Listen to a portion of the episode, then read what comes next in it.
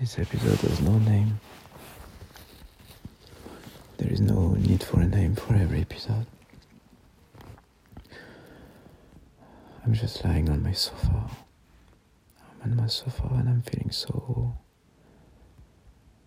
so tired actually. Really tired. Tired and down. I'm so fed up. Fed up of these belly cramps. This stomach and diarrhea. Of this intestine.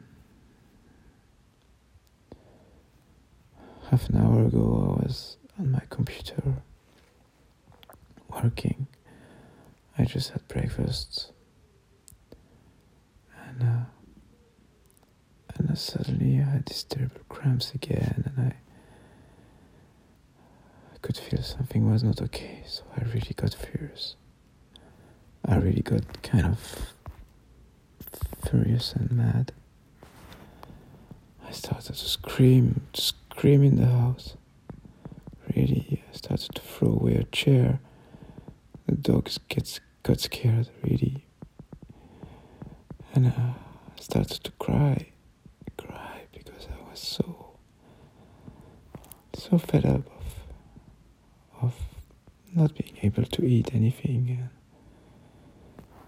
So I went in my room, and in my room, I was on my bed crying in the pillow, and uh, and uh, I was wondering why, why my intestine. What was the message? And then I realized I was just tired, tired and fed up of everything. And I wished you would be here for me, and I realized you were not. I realized you were not here for me when I really, really need you. And, and I'm always the number two in a way. So I, I was so furious all of a sudden I stood up, phone, threw it on the ground, took a picture of you, threw the frame on the ground, and it broke in thousand pieces. And I started to shout, shout, scream, hoping you would hear me. Hoping you would understand you're always here for Carl and you'll never hear from me. But of course, you cannot understand. I felt so empty. Really empty. I thought I had a good toilet, so I went to toilets. Nothing. And I, I considered to call you, to hear a voice. Then I realized I cannot call you. Because if I call you, Carl will be here. You will probably not pick up, or you will hang up immediately. I'm so fed up of this, really fed up of this, really fed up. The dogs don't understand what's going on. I'm just on the sofa with a pillow against my belly. I close my eyes and uh, I hope I hope you would call me. But of course, how do you know? If I don't tell you the things, if I don't tell you the things,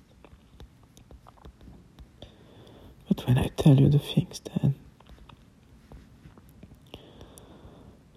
then you jump to conclusion, and for you, the conclusion that we need to stop. This is not the conclusion I want to reach. I think I would like to know. I don't know. I would like to know how much I count for you. And if I count for you as much as you count for me. And if I want to know that, if I want to have the answer, I think there is only one way. There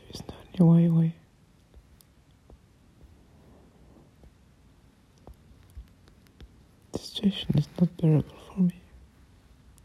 No, it's not. I don't have. No. The words are missing.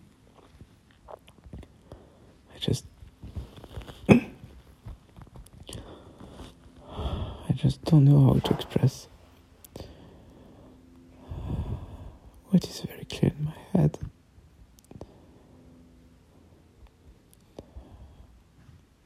I think